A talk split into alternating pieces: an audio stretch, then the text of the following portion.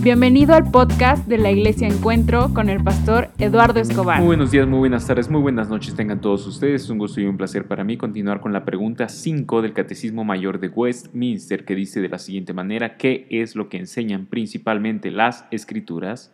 En otras palabras, ¿cuál es el mensaje central y esencial que atraviesa la, la Biblia de principio a fin, de Génesis a Apocalipsis? ¿Cuál es el punto? Y la respuesta es, las escrituras enseñan principalmente, uno, lo que el hombre debe creer con respecto a, Dios y dos, los deberes que Dios exige al hombre. Lo que el hombre y la mujer deben creer con respecto a Dios y los deberes que Dios exige. ¿Qué es lo que debemos creer de manera principal? ¿Cuál es el punto central? ¿Cuál es el corazón, el núcleo de de la Biblia. Éxodo 34, 5 y 7 nos ayuda a entender un poco más cuál es el núcleo de la escritura. Éxodo 34, versículos del 5 al 7 dice de la siguiente manera, el Señor descendió en la nube y estuvo allí con él, mientras éste invocaba el nombre del Señor. Versículo 6, entonces pasó el Señor por delante de él y proclamó, Dios mismo hablando con Moisés, le dice, ¿quién es Él? ¿Qué hemos de creer sobre Él? ¿Qué debemos de pensar, sentir? ¿Y qué convicciones debemos de abrazar sobre Él? Y eso es lo que proclamó el Señor. El Señor, el Señor, Dios compasivo y clemente. Y esa es la parte eh, del carácter de Dios lleno de misericordia, de compasión, de clemencia. Esta es la parte de la gracia, Dios compasivo y clemente, lento para la ira, abundante en misericordia y verdad, que guarda misericordia a millares, el que perdona la iniquidad, la transgresión y el pecado. Lo primero que tenemos que creer sobre Dios es que es un Dios de gracia, de, de, de amor gratuito y merecido hacia pecadores.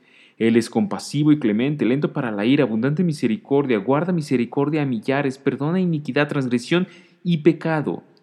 Y es curioso porque a partir de, de, la segunda parte del versículo 7 pareciera una gran contradicción, pero esto no es así.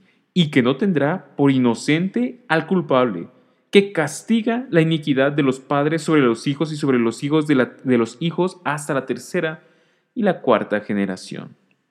Y eso es lo segundo que tenemos que creer sobre Dios, que Él es justo. Éxodo 34, 5 al 7 es un gran resumen del contenido de la doctrina esencial propia del ser de Dios. ¿Qué hemos de creer sobre Dios? ¿Él es clemente y misericordioso? Sí y al mismo tiempo Él no es injusto porque no tendrá por inocente al culpable. Él es justo porque Él castiga la iniquidad.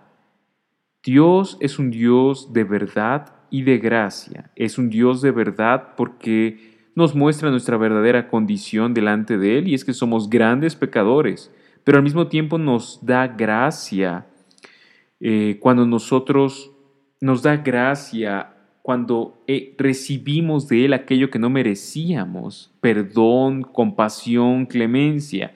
Y aquí hay una gran tensión porque por un lado menciona que no tiene por inocente al culpable y por otro lado menciona que perdona la iniquidad, es decir, eh, no tiene, no deja sin castigo al pecador y al mismo tiempo perdona al pecador. ¿Y cómo puede ser esto posible? ¿Cómo se soluciona esta tensión en Éxodo 34, 5 al 7, y la solución de la tensión se encuentra en la obra y en la persona de Cristo, porque en Cristo eh, Él asume nuestro lugar como culpable y entonces no deja, no, no, no deja sin castigo al culpable, solamente que ahora Cristo asume nuestro lugar para que entonces nosotros podamos recibir perdón. ¿Cómo puede Dios eh, no dejar sin castigo y al mismo tiempo perdonar al pecador en Cristo, porque Cristo es Dios mismo pagando como culpable para que el culpable pueda ser perdonado, para que estas dos, eh, estos dos atributos de Dios, su justicia y su misericordia, puedan estar satisfechas en nuestra relación salpífica. ¿Qué es lo que hemos de creer entonces sobre Dios? Lo que hemos de creer sobre Dios es que Él es justo y misericordioso, y esta tensión se resuelve en la obra de Cristo.